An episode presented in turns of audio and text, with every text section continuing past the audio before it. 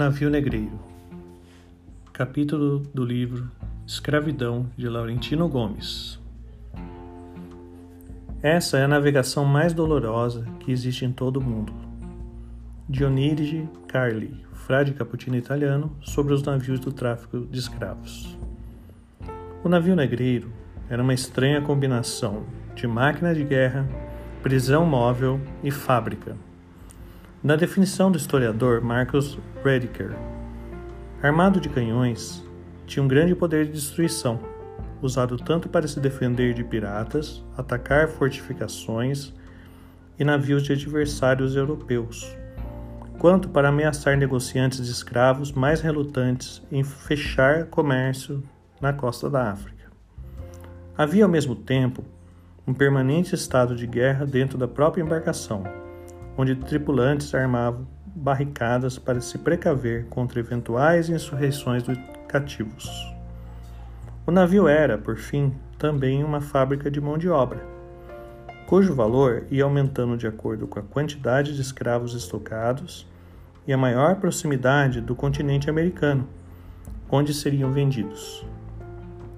Havia uma rigorosa organização do trabalho a bordo, com hierarquias papéis, turnos e tarefas cronometradas, de modo a tornar mais eficiente possível a produção desse misto flutuante de fábrica, máquina de guerra e presídio. No topo da hierarquia da peculiar organização do trabalho no navio negreiro estava o capitão, o primeiro a ser contratado pelo dono da embarcação ou pelo organizador da viagem. Era também o último a ser dispensado, depois de completada todas as etapas da jornada. Cabia a ele recrutar o restante da tripulação, providenciar todos os recursos necessários à viagem, organizar a compra dos escravos na costa da África e muitas vezes também os leilões de vendas na chegada ao Brasil. Era autoridade máxima a bordo, com poder de vida e morte sobre todos os demais tripulantes e os cativos. A remuneração de um capitão negreiro, incluindo salário fixo, comissões e participações no negócio, podia ser alta. No final do século XVIII, variava de 750 mil libras esterlinas por viagem, algo entre 500 mil a 750 mil reais, em valores de hoje. Em seguida, vinha pela ordem da importância o primeiro e o segundo imediato às vezes também um terceiro e um quarto, dependendo do tamanho do navio. O médico, o cirurgião, o carpinteiro, o contramestre, responsável por todos os equipamentos, o artilheiro ou armeiro, que cuidava das armas e munições, o tanoeiro, que fabricava e reparava pipas e barris, o cozinheiro e, por fim, uma ou duas dúzias de marinheiros comuns. Em alguns navios havia ainda um padre responsável pela assistência espiritual dos cativos e marinheiros, além de dois ou três jovens aprendizes. A remuneração de um marinheiro comum nessa época seria de 24 libras esterlinas por viagem, ou cerca 4 a 5 mil reais atualmente. Uma característica peculiar do tráfico brasileiro era a presença de um grande número de escravos entre os tripulantes do navio Alguns eram alugados para servir durante uma determinada viagem apenas, outros faziam parte do plantel permanente de cativos de traficantes. Havia casos extremos, como o do navio Desengano, citado pelo historiador Roquinaldo Ferreira num estudo sobre o tráfico em Angola. De propriedade do brasileiro Francisco Ferreira Gomes, tinha 15 escravos africanos marinheiros contra apenas nove brancos. Segundo os registros da alfândega do Rio de Janeiro, 42% de todos os 350 navios negreiros chegados da África entre 1795 e 1811 tinham escravos entre os tripulantes. Esses cativos executavam diversas tarefas a bordo. Muitos eram tradutores durante as negociações de compra de escravos na costa africana. Outros eram pilotos, canoeiros, médicos e cozinheiros. Raramente, porém, delegava-se a eles vigiar as demais escravos que viajavam dentro dos porões. Essa tarefa, de acordo com o historiador Robert Klein, era reservada aos marinheiros brancos. A linha de produção da fábrica flutuante de mão de obra cativa começa no interior do continente africano, de onde milhões de escravos eram extraídos nas intermináveis guerras entre etnias, linhagens, estados e nações envolvidas no tráfico negreiro. Da captura na África à chegada ao local do trabalho no Brasil, um africano estaria sujeito a até cinco transações nas quais ia sendo sucessivamente comprado e vendido por diferentes donos. Até o final do século XVII, a maioria dos angolanos vinha de regiões situadas a dois meses de caminhada até o litoral. No século seguinte, as áreas de captura já se situavam bem mais para o interior, o que exigia seis meses de caminhada até os portos. Nas longas jornadas, os cativos eram acorrentados uns aos outros, em fileiras chamadas de libambos. No porto, esperavam às vezes até cinco meses pelo embarque. A travessia do Atlântico levava mais um mês e meio. Tudo isso somado significava que ao chegar ao Brasil, o escravo teria já quase um ano de cativeiro. Em Angola, os escravos esperavam pelo embarque estocados em barracões imundos, escuros e sem ventilação, com janelas situadas a 3 metros do solo de terra batida, por onde entrava apenas uma nesga de luz do sol. Geralmente chegavam ali em péssimas condições. Vindos do interior, às vezes tinham marchado centenas de quilômetros com pouca comida. Os que estivessem muito doentes eram separados dos demais e colocados em quarentena.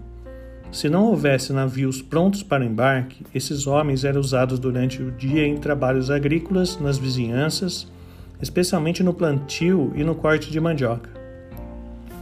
Em média, entre 150 e 200 cativos ficaram acorrentados nesses ambientes, às vezes misturados com porcos, cabritos e outros animais domésticos. O espaço era de 2 metros quadrados por pessoa, apenas o suficiente para esticar as pernas à noite. Comiam feijão e farinha de mandioca com um pouco de charque ou peixe seco. Na falta de sanitários, as necessidades fisiológicas eram feitas dentro do próprio barracão, que, segundo a descrição do médico português Francisco Damião Cosme, fedia a fezes e urina a tal ponto que uma pessoa que ali entrasse sentiria logo ânsias de vômito ou poderia até desmaiar. Segundo outro médico português, os escravos seminus dormiam no chão e eram tratados como gado, Diariamente, por volta das 10 da manhã, eram conduzidos até o mar para banhos forçados de água salgada. No dia do embarque, entravam nos navios usando tangas ou camisolas de tecidos crus. Antes eram batizados coletivamente por um padre, também conhecido como catequizador dos negros ou catequizador dos escravos. Segundo o historiador inglês Charles Boxer, essas cerimônias eram muito rápidas.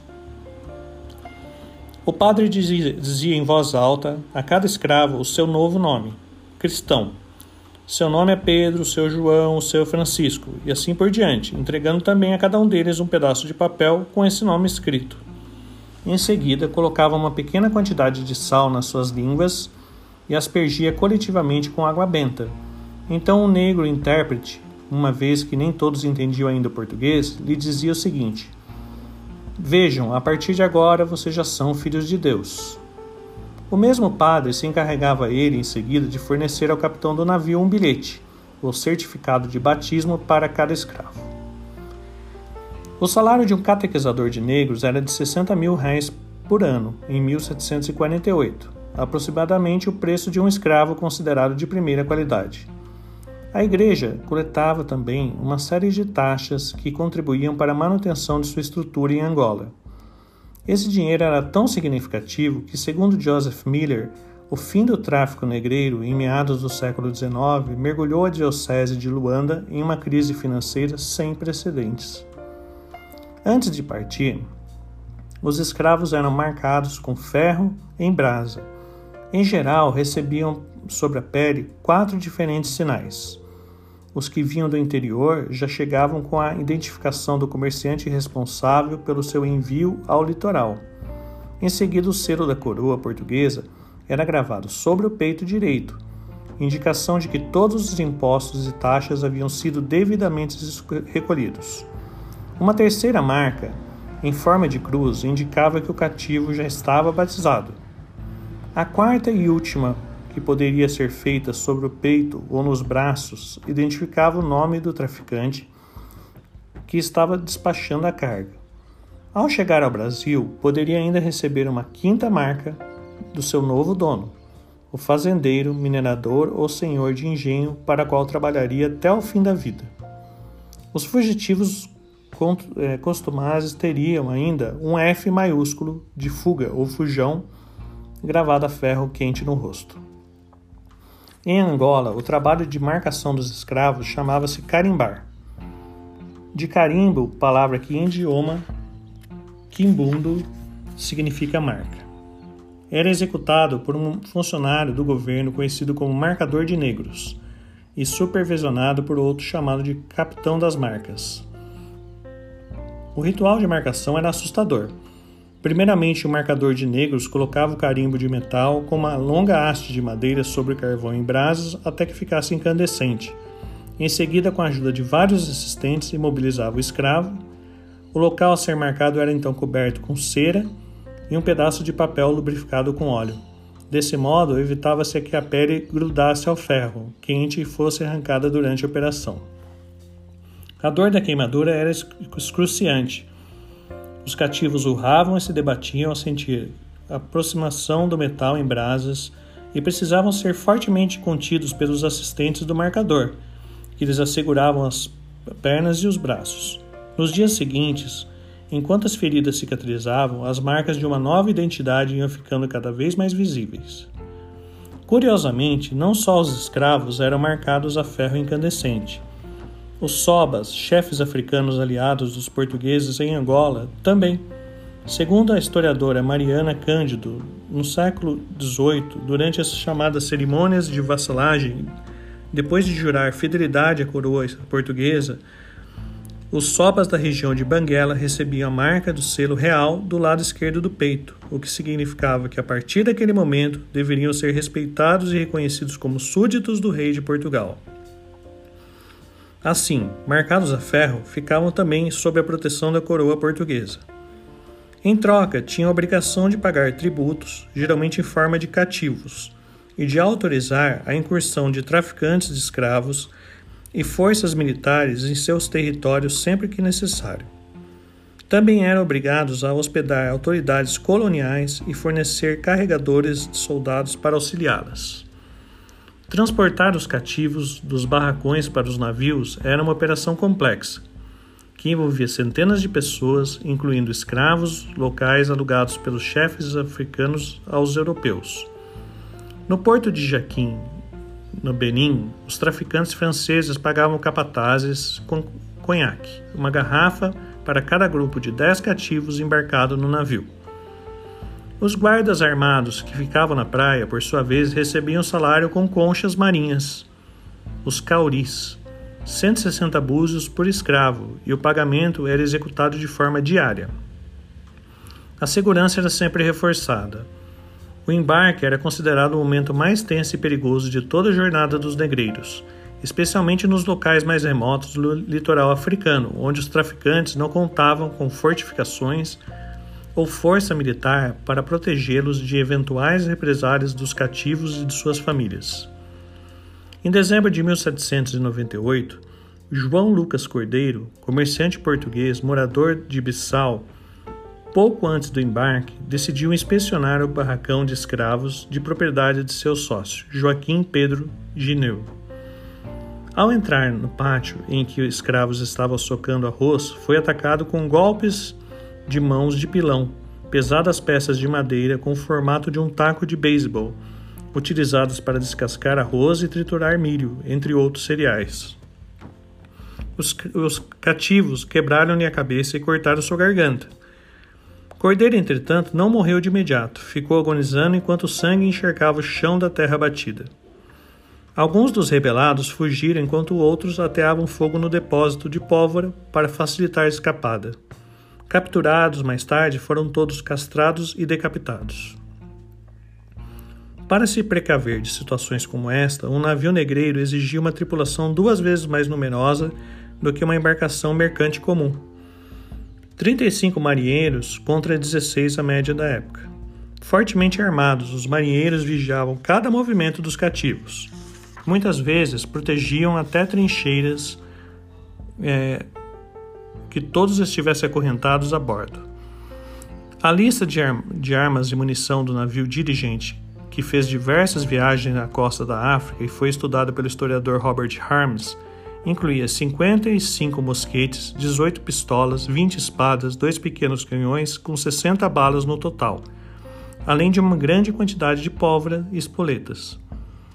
Para os africanos, embarcar no navio era uma experiência aterradora. Vindos de uma região distante do interior, muitos nunca tinham visto o mar.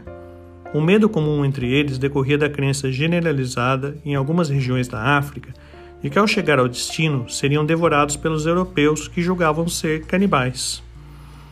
Existem inúmeros relatos a esse respeito. Um dos mais antigos é do veneziano Alvise Cadamosto. Atacado com seus companheiros na foz do rio Gâmbia em 1456, quando, em nome do rei de Portugal, tentava estabelecer um contato amigável com a população nativa. Depois de muito esforço, conseguiu entender, com a ajuda de intérpretes, a razão da fúria dos moradores ele tinha certo que nós, cristãos, comíamos carne humana e que só comprávamos negros a esse fim, e por isso não queria nossa amizade de nenhuma forma. Só então, após explicar aos portugueses que não eram canibais, foi possível estabelecer uma trégua entre as duas partes. História semelhante ouvira no século seguinte o frade italiano Giovanni Antonio Cavazzi, ao visitar o reino do Congo, Segundo ele, os escravos ficavam apavorados diante das perspectivas de serem levados para o Brasil, onde acreditavam seriam mortos pelos compradores, os quais, conforme pensam, atirariam dos seus ossos a pólvora e dos miolos das carnes o azeite.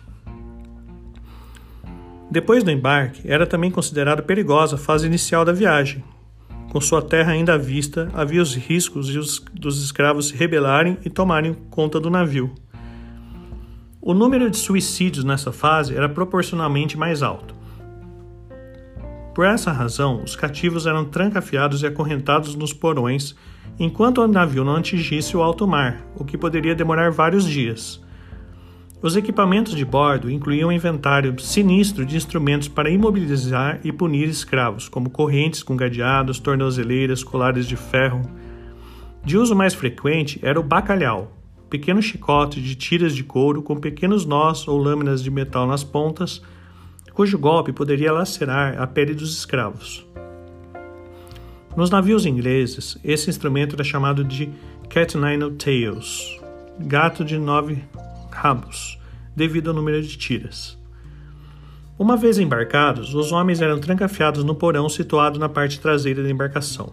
As mulheres seguiam para outro compartimento em diante, mais próximo dos alojamentos da tripulação. Entre esses dois setores, bem no meio do navio, erguia-se uma barricada, que serviria de trincheira aos tripulantes em caso de rebelião. Constituídas por tábuas pregadas na transversal, tinham buracos por onde as armas seriam disparadas sobre os cativos, impedindo assim que chegassem à ponte de comando e assumissem o controle do navio. Em toda a história do tráfico, foram documentadas cerca de 600 revoltas de escravos em alto mar. Dessas, apenas em 26 casos, os cativos conseguiram controlar o navio e retornar à costa da África. Rebeliões antes da chegada à costa da América eram mais incomuns.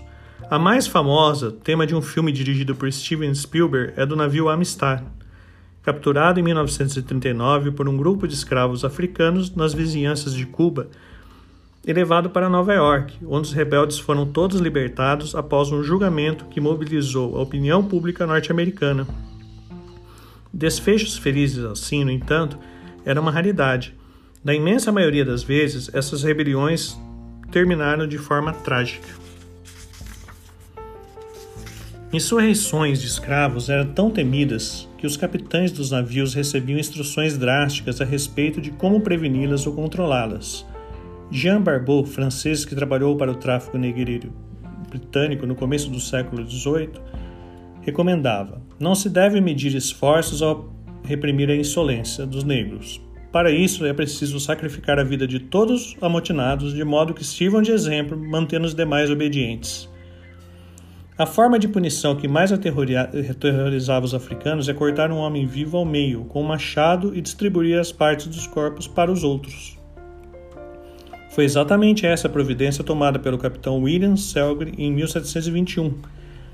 Depois de controlar uma revolta de cativos nas proximidades do porto africano de Anamabo, atual Gana, na qual um marinheiro branco havia sido morto. Snellgrave informou outros oito capitães negreiros que operavam nas imediações sobre o que tinha acontecido e sugeriu que todos trouxessem suas embarcações para perto do seu navio e fizesse os escravos subir nos porões para os decks superiores, de modo que pudesse assistir às punições que, de, que seriam infligidas aos rebeldes. E assim, à vista de centenas de outros escravos, Snellgrave ordenou que o líder da frustrada revolta fosse pendurado à meia altura do mastro principal com uma corda amarrada em volta do peito. Depois ordenou que um pelotão de fuzilamento disparasse sobre o homem, suspenso no ar, matando instantaneamente. Na parte final da execução, os marinheiros baixaram o cadáver, cortaram-lhe a cabeça e atiraram-no aos tubarões. Isso foi feito porque, segundo explicou Snellgrave, os africanos acreditavam que o desmembramento do corpo impediu o espírito do morto de retornar à terra de seus ancestrais na África. Cortar a cabeça ou os membros de alguém antes de jogar o cadáver ao mar era, portanto, a pior punição possível e a mais eficaz no esforço de prevenir futuras rebeliões, como recomendava Jean Barbot. Dentro dos navios, os compartimentos destinados aos cativos eram minúsculos, insalubres, sem ventilação e iluminação adequada. Os porões adaptados para o transporte de cativos eram subdivididos em camadas construídas com pranchas de madeira tão próximas uma das outras que era impossível caminhar em pé entre elas. Por isso, os escravos passavam a maior parte da viagem deitados, muitas vezes de lado, por não haver espaço suficiente para que todos ficassem de costas.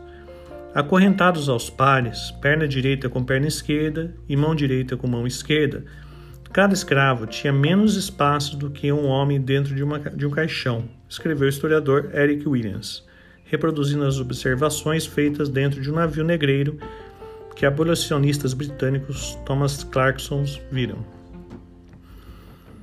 A quase imobilidade num ambiente tão exíguo criava situações desesperadas. Presos por correntes em duplas, os cativos tinham dificuldades para chegar até os tonéis que lhes serviam de latrinas nas laterais dos porões. Subir até o deck superior, onde ficavam as cloacas, buracos na armadura do navio, de onde os dejetos caíam no mar, seria impossível, porque à noite os porões geralmente eram fechados com cadeados pela tripulação. Muitos preferiam urinar e defecar no próprio espaço em que dormiam, o que gerava tensões e brigas entre eles. Desinterias eram frequentes devido ao consumo de alimentos estragados e água contaminada. Outros tantos sofriam de enjoo porque não estavam habituados a viajar em alto mar e tinham crises prolongadas de vômito. Depois de alguns dias, os fluidos humanos iam se acumulando nos porões, criando um ambiente fétido, irrespirável, nauseante. Aquele barco, pelo intolerável fedor, pela escassez de espaço, pelos gritos contíguos e pelas infinitas misérias, de tantos infelizes, parecia um inferno, relatou Frei Sorrento, capuchinho italiano e testemunha do embarque de 900 escravos de Luanda para a Bahia. Essa é a navegação mais dolorosa que existe em todo o mundo, confirmou um de seus colegas, Dioghini Carli, também conhecido como Frei Piacenza, que em 1669 viajou a bordo de um navio negreiro carregado com 690 escravos entre Angola e Salvador, na Bahia. O tormento era particularmente grande para as mulheres escravas, que ficavam separadas dos homens em porões mais próximos dos alojamentos da tripulação. Ali, elas estavam vulneráveis ao assédio ou estupro por parte de oficiais e marinheiros, sem que ninguém pudesse defendê-las. O assalto sexual começava ainda antes da partida do navio. Um traficante francês escreveu em suas memórias que, ainda no porto africano, Cada oficial tinha a prerrogativa de escolher à vontade uma escrava que durante toda a viagem lhe serviria na mesa e na cama.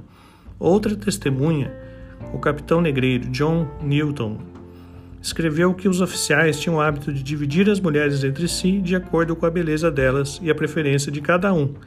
Ainda no início da viagem, recusa ou resistência seriam totalmente em vão, ele afirmou. O médico Alexander Falconbridge relatou que em alguns navios negreiros qualquer marinheiro poderia ter relações sexuais com as escravas, desde que elas consentissem, como se essa opção de fato existisse entre pessoas cativas. Os oficiais, ao contrário, tinham total liberdade para exercer suas paixões entre elas, sem qualquer restrição, e às vezes cometiam excessos brutais. Os navios negreiros eram famosos pelo mau cheiro tanto que muitos marinheiros diziam ser possível detectar sua presença em alto mar antes que aparecessem na linha do horizonte. Sua aproximação era percebida contra o vento que antecipava o odor de seus porões quando ainda estavam a muitos quilômetros de distância. A pestilência, que não se pode suportar em todo o navio, é capaz de fazer desmaiar ou cair os passageiros, afirmou o padre italiano Antonio Zucchelli de Gradisca a propósito de uma viagem que fez em 1702 de Luanda para o Brasil.